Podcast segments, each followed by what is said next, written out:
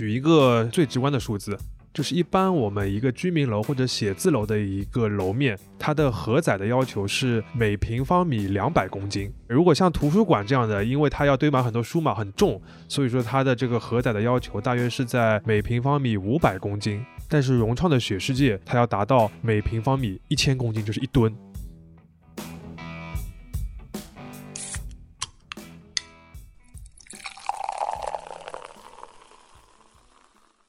这里是商业就是这样。大家好，我是肖文杰，我是许冰清。首先在这里呢，要先公布一下上期抽奖的结果。我们把所有平台的回复集合在了一起，从总共一千两百八十四条回复中抽取了随机数，最终是这五位得奖了。小老师来读一下名字吧。呃，他们分别是极客的用户雷雷子、小宇宙的用户误导响波、喜马拉雅的用户 Cherry Berry。还有喜马拉雅的用户赤哲龙海，以及 QQ 音乐的用户林嘉诚，恭喜大家！哎，恭喜恭喜！啊，当然啊，就是没有获奖的朋友也不用灰心啊，毕竟从统计学上来看，一千二百八十四分之五虽然不属于小概率事件，但也接近了，抽不到是正常的。你这个有安慰到人吗？啊，对不起。言归正传，回到我们正式的节目，这是我们虎年春节前的最后一期更新。之后我们会放假两周，到二月二十六日重新开始更新新的节目。叮咚，这里是后期制作的小董，肖老师这里口误了，不是二月二十六日，是二月十六日，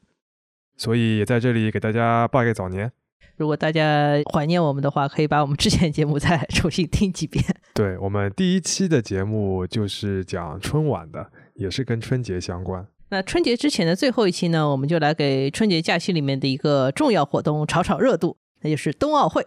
说是炒热度，其实是蹭热度啊！这冬奥会还需要我们来预热吗？没错没错，我们是来蹭热度的。当然啊，奥运会比赛本身不是我们这期节目想讨论的内容。那跟奥运会直接相关的一些商业话题，比如说现在已经非常有名的谷爱凌，其实也有播客聊过了。比如说懒熊体育出品的一个节目叫《鹰眼时间》，就分析过为什么。这些品牌现在都这么喜欢它，以及它的商业价值为什么在奥运会之前就可以兑现？大家也可以去听听看那一期啊。那我们今天聊什么呢？就是想聊一个跟北京冬奥会比较相关的行业，就是滑雪。没错，我记得当时北京申办冬奥会的时候，有一个重要的承诺，就是会让三亿人参加冰雪运动。这也是当时很打动这个投票的委员的一点，因为它能够扩大整个运动的群众基础嘛，所谓激励一大代人。然后最近官方就发了一个统计的调查报告，宣布这个承诺是到二零二一年的十月份已经完成了。那这个其实也是我们比较感兴趣的话题，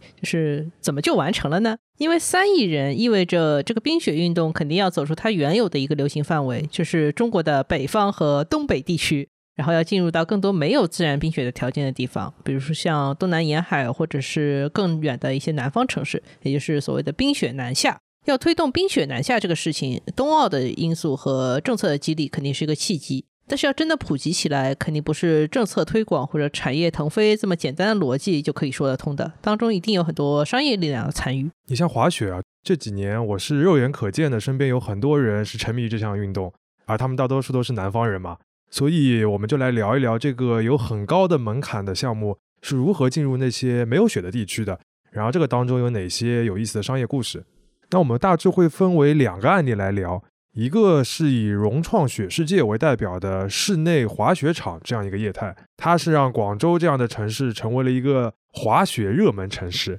另外一个是以 Snow 五十一为代表的模拟滑雪机的创业公司，它让滑雪就进入了家门口的购物中心里面。嗯，在我们供职的第一财经杂志今年的二月刊里面，大家可以看到关于这个话题更完整的报道。而且冰雪冰雪，除了雪还有冰嘛。这个专题里面也有专门的一篇介绍了冰球培训热的话题，也很有趣，欢迎大家去看一看。那我们就开始正题吧。要不我们先介绍一下比较新鲜的这个 Snow 五十一，也就是滑雪机的这个生意。想先问一下岳老师有没有学过滑雪啊？啊，我完全没有学过滑雪，我最多在雪地上滑过，就是滑倒过。OK，就是小心的滑。啊，小心的滑。呃，我是学过滑雪的，而且我就是在这个模拟的滑雪机上面学的，当然只是一个入门啊。所以我先介绍一下这个模拟滑雪机的原理，其实很好理解，它就是一个有倾斜角度的，然后很大型的一个跑步机。只不过那个跑步的步道啊，它是变成了一种白色的，有点像毯子一样的面料，那就叫雪毯。然后它就像跑步机一样，不停地向上的转动。那你踩着雪板，然后踩在这个雪毯上面呢，你就等于是滑在一条无尽的雪道上面。好像还蛮容易想象，如果实在想象不出来，大家可以去搜一下图片啊。那这个设备呢，其实一开始是在欧洲发明的，主要是给专业的滑雪运动员做一个辅助的训练设备。后来就有人把它转为民用了，因为它可以作为一个学滑雪的一个入门的方式嘛。最近这几年呢，就有一家叫 Snow 五十一的创业公司。它的特点是把这个设备引入到了购物中心里边，呃，它主阵地是在上海了，开了十几家店，现在也逐渐的开到了北京啊、深圳、宁波等城市。除了它以外呢，也有像雪乐山这样的品牌走的也是类似的路线。所以，肖老师，你这个滑雪是在 Snow 五十一里面学的吗？啊，其实不是啊，呃，我是在 Snow 五十一兴起之前，在另一个做类似的服务的一个品牌叫雪库，那它的那个店面呢，就和 Snow 五十一不一样，它主要是在一些房租比较便宜的园区里边。而 Snow 五十一呢，你如果去看过它那个店面的话，就会发现它是把这样一个生意变得高端化了一些，把它变成了商场里的一个新业态啊。你要说购物中心里面新业态，这两年可太多了。雪毯这个业态为什么能被商场这么快就接受了呢？呃，它主要是打了两张牌啊，就一个是所谓的高收入人群，另一个就是所谓的生活方式，都是已经听烂的词，对吧？呃，先说第一个啊，就是消费人群。像斯诺五十一的话，它办一个三十次的半年卡，价格是一万两千八百八十八元，相当于是每次四百元。如果是包全年的无限次的这个年卡，是三万一千八百八十八元，其实不小的消费了，对吧？这就可以理解，就是能消费得起这种爱好的，一般收入都不会很低。但是问题是有足够多收入不是很低的消费者嘛？说到这个，我们就稍微扯开一句来讲一下滑雪的人群。其实滑雪一直以来都是一个挺贵的爱好。国际上有个比较通用的一个看法，就是人均 GDP 超过八百美元之后，像滑雪啊、潜水这样一些运动才会逐渐流行起来。叮咚，这里肖老师又口误了，正确的数据应该是人均 GDP 超过八千美元。因为这些项目都有一定的环境和装备的门槛嘛，还需要你专门去学，其实都是挺费钱的。你像我们的邻国日本是著名的一个滑雪大国，在那里流行滑雪也是从上世纪的六七十年代开始。那时候日本的经济腾飞嘛，中产阶级开始追求所谓的休闲的消费，所以就在很多地方建立了滑雪场。日本的滑雪人数是一九六一年首次突破一百万人的，那到了一九九一年，就是三十年之后，就达到了一个巅峰，是一千七百万人。你想想看，日本一共才一亿多人嘛，相当于十分之一还超过的人是喜欢滑雪的。而且他们的主要的客群就是家庭用户，就大人带着孩子一起去滑。那一般呢都是假期去度假，所以也就形成了一个比较经典的雪场加度假村的这样一个形式。嗯，如果从最近公布的一些统计数据来看，现在中国的消费能力确实有些城市也达到了这个阶段，尤其是北上广深这些一线城市，所以也可以理解啊，Snow 五十一可以在这些城市起家，而且做得很好。对，因为你像中国是二零一六年达到了人均 GDP 八千嘛，然后像一线城市这些地方也已经比较早的超过了人均一万美元的这样一个 GDP 的数字，所以说有了这样一个基础。那说到这个呢，还有另外一个重要的事实，就是目前中国其实滑雪的主力消费人群就是在没有雪的那些地方，没有雪的那些城市，主要就是像长三角啊、珠三角啊，包括呃西南啊等等的一些城市群。呃，我有个朋友叫柯文浩，他做了一个叫六十秒度假指北的一个自媒体，他就给了我一个数字，是说二零二零年冰雪旅游客源城市的前十名里面。北方的城市只有北京和郑州，其他八个都是南方城市。当然，这个是旅游的概念啊，不单单是滑雪了。这个就是所谓得不到的，所以才特别感兴趣的那个逻辑嘛。就是我们朋友圈里面南方的朋友还是比较多的，一看到下雪就兴奋的不行。对，然后就会被北方的同事吐槽 没见过世面，没有见过世面。所以说，像雪毯这种适合没有雪的地方的设备呢，就有了所谓的消费基础。Snow 五十的客群的话，其实还有一个和日本类似的，就是刚才提到的，就是大半的客人都是家庭，其实就是孩子来学，然后家长就跟着一起来这个雪毯上面来学了。那这个家庭里边对孩子身上的消费就会更加不计较，所以能承受的这个金额就会更大。那这些用户呢，都是购物中心最喜欢的，那这大家就很好理解。我再举个例子就可以明白了，就是 Snow 五十一在上海，它除了进商场以外，还有一个选址，就是在山姆会员店。你想想看，大人在山姆店里边采购，然后孩子在滑雪机上面学滑雪，一个周末就过去了。哎，这个用户画像真的是做的非常吻合了。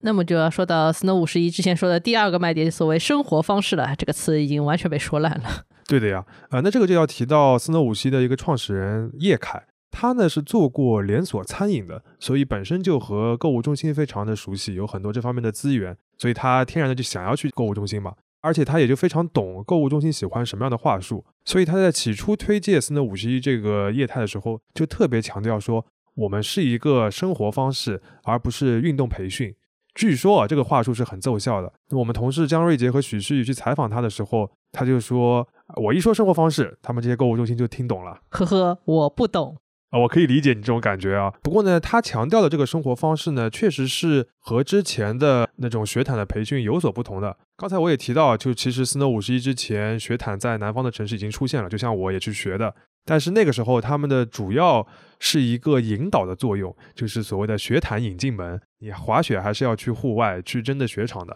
所以学毯卖的主要也是教学的课程，呃，比如说八次啊或者十几次的一个课程，让你学到一个程度，你可以去初级雪道中级雪道去滑了。但是 Snow 五十一呢，它就搞了年卡这样一个模式，就无限次的滑，而且在实际运营的时候呢，他们也特别会向顾客去推荐这样一个产品。据 Snow 五十一自己说，他一共有五千名会员，其中百分之八十是年卡，而年卡用户的典型特征就是住的比较近，然后呢经常来滑，天天来滑。把这个作为日常的一个生活了，就是非常像健身，别人在跑步机上跑步，我在雪毯上滑假雪，一模一样。没错，就健身这个类比是非常精准的。你想，如果你只是一个培训的话，那你的客户是会一直流失的，因为我学了几次课之后，我就去滑真雪了嘛，我不用再到你这边来学了。这样的话，每个客户能创造的这个产值其实上限是很有限的嘛，就是一个课程培训的这样费用。这也是为什么像雪库啊、雪乐山这些品牌，他们都很强调和雪场合作，它就是要承接你接下来去户外滑真雪的时候的那个消费，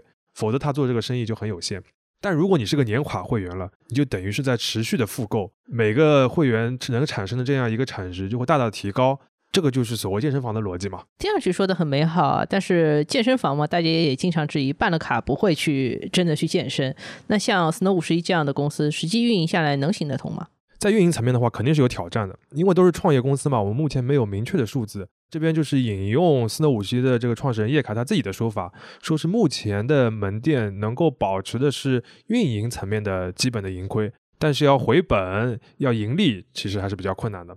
另外呢，真的要让他们的客户把这个滑假雪变成一个健身一样的生活方式，其实还要做非常多运营上的尝试的。不是说他们来了，天然的就会把它认为是一种生活方式。你是要做很多事情的啊，都能做哪些事情呢？都只有滑假雪这个事情听上去有点意思呀。啊，有一些其实你可可以想象啊，比如说他们会跟购物中心里面的一些其他品牌搞搞联名店啊，或者联名的一些区域买衣服喽。还有呢，就是餐饮，他们会请这些这个购物中心里面的一些呃比较好的餐厅的所谓米其林的大厨跑过来搞一个餐饮区做做菜。他们还会做一些儿童的游戏区，然后经常搞一些周末的活动。简单而言，就是另外一个现在大家都说烂的词，就是要努力营造一个社群。从一个说烂的词到了另一个说烂的词 啊，对的。呃，不过呢，就是对他那些已经白印这种方式的这些消费者来说呢，它确实是会有一定效果的。呃，我举一个有点相关的例子吧。就据说啊，过去滑雪都是有鄙视链的嘛，比如说在国内最好的是去新疆的一些雪场。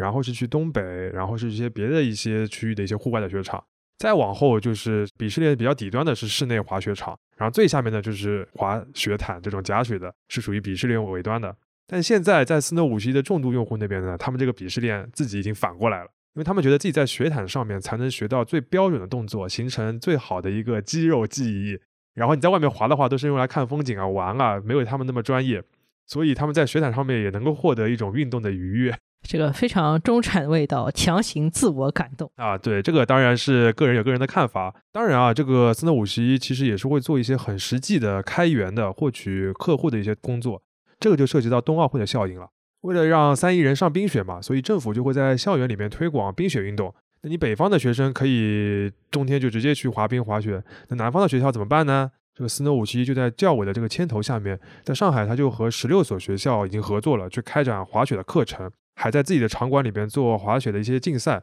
那你想想看，这些上过课的这些学生，天然的就是他一个潜在的客源嘛？那这个指向性其实就非常明确了。把肖老师前面讲的这些内容简单总结一下，就是模拟滑雪机或者叫雪毯这个部分，原本它是给专业运动员训练用的一个设备，但是随着国内收入水平提升，滑雪的热情其实是越来越高的，所以这个设备就被引入到了一些没有雪的城市里面，变成了普通人学滑雪的一个入门方式。而 Snow 五十一这样的创业公司就是更进一步，把雪毯放到了商场里面，让它变成一部分中产家庭的一种新的生活方式了。没错。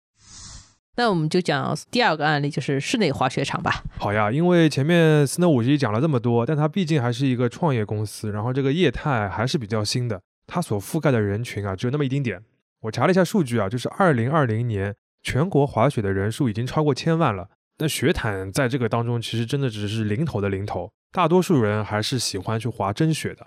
那对于南方的城市来说呢，你没有天然雪，那一个最主流的解决方案就是做人工的室内滑雪场。那这里的一个主角呢，就是融创雪世界啊。为什么融创一下就变成主角了呢？呃，我们看数字啊，就截至二零二零年，融创一共在中国开了六个融创雪世界，就每个雪世界就是指室内滑雪场啊。那全球一共其实才有九十家左右的室内滑雪场。而且全球前十大规模的室内滑雪场里边，融创的雪世界就占了三个。是融创这个公司，我对它理解，它本质上来说还是一个住宅开发商，当然规模还蛮大的。有段时间很有钱，接盘了很多万达的项目。更著名，他还接了一个公司叫乐视啊，就是有一段时间，它是一个著名的所谓白马骑士的这种接盘侠。对，当然最近融创日子也不算很好过，他在武汉啊、昆明啊卖了很多项目来回血。但是他为什么当年会想到做冰雪这个事情呢？这个就要从融创雪世界这个来头说起了。就其实约老师你前面也提到了，就最早的时候啊，这个应该叫万达雪世界。当初万达还在这个所谓重资产模式的时候，就在全国搞了很多文旅城嘛，那种很大规模的一个超大的综合体，又有 shopping mall，又有写字楼，还有酒店、住宅，最重要的就是有很多文娱的设施，比如说游乐园啊、水上公园啊、影视基地啊等等的，都是十几万平方米的项目。那这些文旅城里面呢，有一些就已经规划了室内滑雪场的项目，甚至还有一个已经建成了，就是在哈尔滨的雪世界。后来呢，就像你说的，万达甩卖资产，融创呢就接盘了。二零一七年的七月份的时候，融创中国是以四百三十八点四四亿元的价格收购了万达商业下面的十三个文旅城的项目百分之九十一的股权。那过了一年之后呢，他又花了六十多亿买下了这些项目的管理设计公司。等于拢共花了差不多五百亿元吧，把整个万达文旅城都买下来了。那其中呢，就包括了带滑雪城的这个万达雪世界的部分。其实几年前有一个阶段，我觉得地产开发商对于做冰雪生意都挺有兴趣的。除了万达花了这么多钱以外，万科包括复兴，其实对这个事情也都很有兴趣。但像融创敢在这么一个小的方向上面花这么多钱来买生意的，确实不是很多。嗯，那像万达当初为什么要在文旅城里边搞室内滑雪场呢？以及这个规划和冬奥会有没有关系？其实我们是没有找到一个明确的答案了，因为这个相对比较早一些。但是可以确定的是啊，就是从规划到实际运营的过程当中，室内滑雪场这个业态都是这个文旅城里面一个非常能吸引客流的项目，就是是一个它比较显眼的一个招牌吧。那融创在收购整个这样一个项目之后，因为它包括把项目的团队都收购了嘛。所以说，其实是继承了这样一个规划，而这当中最出名的、运营的最好的，就是二零一九年开业的广州融创雪世界，就是我们开头提到的，它把广州变成了一个滑雪热门城市。这个雪世界呢，它占地是七点五万平方米，这个雪区就有五点五七万平方米，是全球第二大的这个室内滑雪场。而它开业两年多来呢，已经累计接待了一百九十万人次的这个顾客。平均算下来是每天两千人，每天两千人什么概念呢？就是和著名的这个东北的亚布力的滑雪场周末的滑雪人数是相当的。呃，每天两千人，这个确实是相当厉害的。而且雪场经常是一待待一天的，就相当于这个两千人就是一天到晚都挤在这个雪场里面。对的，如果你去看过照片或者现场亲身去体验的话，其实人还是蛮密的，还是蛮热闹的。滑着滑着，说不定会撞到人，是吧？对的。所以广州这个室内滑雪场为什么会这么火呢？对，就是这个问题，我觉得也很自然啊，就是因为广州这个气候和滑雪这件事情，就是从直觉上面来说，好像真的是非常不搭。但是这个火爆呢，其实还是有基本原因的，主要就是我们前面讲斯诺五十一的时候也提到了两点，就一个是中国大城市的这个消费力已经到了这个阶段。另外一个就是南方人真的是对雪很有热情，就是我们在整个这个专题的采访当中，呃，不同类型的受访者都跟我们反复强调到这一点。我再举个例子啊，就我们同事任思远，他还采访了迪卡侬的一位负责人，这位负责人就告诉我们说，从迪卡侬的销售数据来看，广州人对滑雪热消费的热情是在中国大城市里面最高的。别的地方啊，比如说他去买滑雪的装备，一般来说是一点一点的买，比如说今天买个雪板，明天买个衣服，后天买个眼镜、帽子之类的。但广州人是直接到店里边就是说滑雪装备来一套，对吧？要一次性买齐的。嗯，这个就很像之前所谓露营的那个风潮，这个你不管会不会，先把装备买齐了再出门。没错啊，就那段露营热的时候，我跑到迪卡侬去逛一逛，然后就经常看到他们拖了一一个拖车里边，然后塞满了各种锅碗瓢盆。另外还有一个点，就是前面也带到一些的，就是滑雪这个事情啊，真的很容易上瘾，就是难怪它俗称白色鸦片。就是滑雪这种速度感，再加上户外的风景啊等等的，真的是很促进多巴胺的分泌。我怎么感觉你在说这个时候在回味一些什么？被你发现了，就我刚才在回味疫情之前去北海道旭川那个滑雪场里面滑雪，就它离城区很近嘛，然后又是晚上滑夜雪，就山脚下就是城市的星光啊，反正扯远了，扯远了。讲到商业逻辑的话，你前面提到滑雪是个上瘾的生意嘛？这种上瘾的生意都是最好的生意，因为它可以产生很高的客单价和很高的复购率。然后南方呢对雪又这么好奇，这就又加剧了这个东西的上瘾性。然后说到滑雪场南下这个事情呢，其实还有个故事可以跟大家分享一下，就是融创对于雪世界的规划其实是做过一些调整的。他在买下万达十三个文旅城项目的时候呢，其中有三个已经规划了雪世界的这样一个业态，另外还有一个就是哈尔滨是已经开业的，而且哈尔滨至今都还是全球最大的一个室内的滑雪场。但是融创呢，在充分的调研，然后一些市场的实际反馈之后，他是选择先在广州把这个室内的滑雪场开出来，然后效果非常好。然后在这个激励下面呢，融创接下来几个雪世界全都是开在南方的。包括无锡、昆明、成都、重庆，而且在广州开业半年之后，他就马上立项了一个深圳的雪世界，据说是规模更大的一个。那反倒是最早开的哈尔滨这个室内滑雪场，生意是最差的。确实啊，这个哈尔滨人民冬天一出门就能滑冰和滑雪，这个户外纯天然，怎么会花钱来你这里再滑一个假雪呢？对的，就你这个室内的这个滑雪场，对于。习惯滑雪的东北人民来说，只是一个代餐，而且就是一个短短几个月的代餐嘛。因为它有很长的一个雪季，其实是没有必要去室内去滑雪的。那哈尔滨的这个运营不佳呢，其实也是间接的促使了融创暂停了在北方的一些城市去布局室内滑雪场的这样一个步伐，然后整个的把重心调整成了南下这样一个战略。我看我们的报道里，就是文创文旅集团这个总裁叫陆鹏，这个人说，国内的滑雪产业其实有一个很严重的地域错配，北方滑雪资源很丰富，但是消费需求很弱；南方的消费需求很旺盛，但是滑不到雪。所以室内滑雪场的作用就是让南方人把滑雪从一个一年一两次的度假低频的消费，变成一个运动，也就是一个日常的所谓高频消费。啊，从度假到运动，这个我觉得说的还是很到位了。其实不论是 Snow 五十一还是融创雪世界，都是这样一个道理嘛。当然啊，要撬动这些需求，还是要靠运营的。呃，尤其是室内滑雪场的这个运营，其实是非常有讲究的。呃，这个当中呢，有一些其实和 Snow 五十一类似的，比如说去中小学做推广来扩大这个客源。但是还有一些呢，是滑室内滑雪场要特别关注的，比如说要因地制宜的设置项目。毕竟这个南方城市里面虽然需求很高，但是这个地都是很贵的。说的很对啊，就你在一个城市里边，到底你这个室内的滑雪场是要建七万平方这种超大型的，还是像无锡那边的那个雪世界这样一点五万平方米的一个小型的室内滑雪场？这个其实是要根据城市的人群啊、消费力啊等等数据去做一个测算的。另外呢，你在雪场里面布置怎样的设施，也是要根据人群做一些调整的。比如说，广州的雪世界里边有一个很受欢迎的区域，就是公园 Park，它不是一个雪道啊，而是像滑板公园那样的，有一些坡道啊，有一些小的游行池，还有障碍的。这个呢，就特别受到一些玩单板的顾客的喜爱。哎，讲到这个，是不是现在滑雪里面有个大的趋势，就是学单板的人变得特别多了？没错，这其实是一个全球的趋势，而且原因的话，好像也就是很直观，就是滑单板比较帅气。嗨，就这么简单吗？呃，其实单板入门比双板要难多了，就是双板有可能你学个三四次就可以上雪道了，但单板有可能你要学个七八次课程。但是还是有很多人上手就要去学单板，尤其是现在的年轻人。因为感觉很帅嘛，然后拍照也很好看，学会了之后也更有成就感。据说是滑起来也会更有感觉啊。那在雪世界里面呢，他们就应和了这样的一个需求，专门了设立了这样一些区域。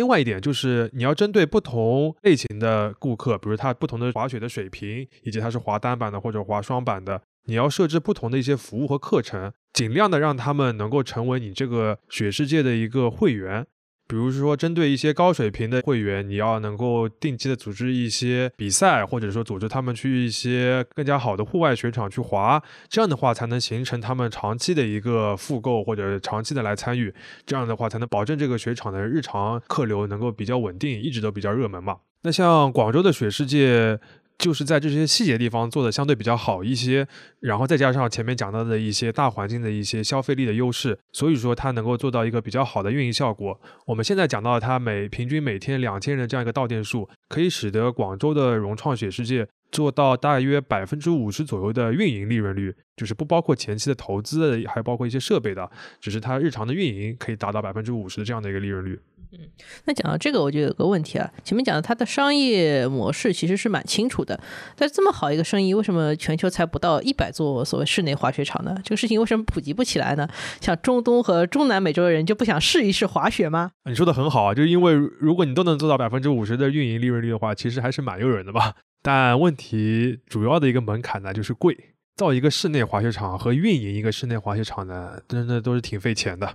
嗯，我们先来讲运营啊，这个比较好理解一些。整个的这个室内滑雪场，你想象一下，就是一个大冰箱嘛。然后呢，这个冰箱它要保证里面的温度一直在零下五度左右。问题就是这个冰箱里面还有上百号人啊啊，你所以肯定要通风。然后这一通风，你温度的保持就很难。对于这整个的这个温度的系统要求很高，再加上现在有很多环保然后减碳的标准，对吧？你这个压力就更大了。所以真的是非常耗电。有一个最基本的数字，就是广州的这个融创的这个滑雪乐园，一年的运营成本大约是四千万元，这其中电费就超过两千五百万元。大家听一听啊，好烧钱的一个冰箱呀！对的，这个这个概念有可能我们自己感觉不到啊。这还只是运营的部分，而且就像我们前面说的，只要你的顾客达到一个比较高的水平，其实它能维持一个比较好的运营的利润率的。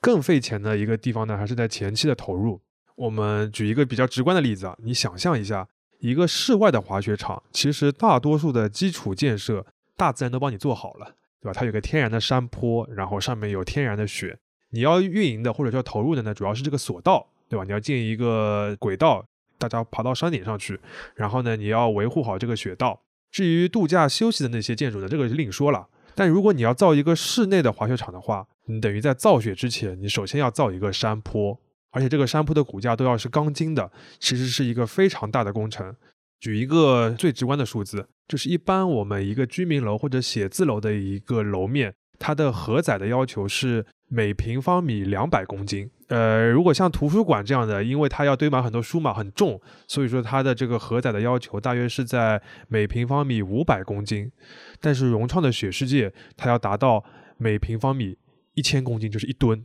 这个确实是有钱的地产商才能做出来的事情哦。嗯，所以呢，也就决定了这个室内滑雪场是一个回本周期还是比较长的一个生意。你像广州的融创雪世界啊，它在疫情之前比现在更加火，它每天的到店要三千人，那当时它的预估还是要七年半才能回本。现在在疫情的影响之下呢，这个回本的周期已经延长到十年左右了。这还是运营的最好的一个案例啊。呃，如果长期来看的话，其实室内滑雪场这个业态还是有很多发展的隐忧的。嗯，这个怎么讲？这个又要回到日本这个成熟市场的案例了。就刚才讲到，一九九一年的时候，日本的滑雪人数达到了一个巅峰嘛。但之后日本的经济泡沫就破灭了，滑雪的人数呢是逐年的减少，而且有一个比较麻烦的事情，就是年轻人的比例开始降低。像新一代的年轻人，他们消费欲望很低嘛，平时衣食住行都没什么讲究，不愿意花钱，就更不用说去滑雪、去度假了。像东京附近的千叶县呢，曾经也建过一个室内滑雪场，也是特别大规模的，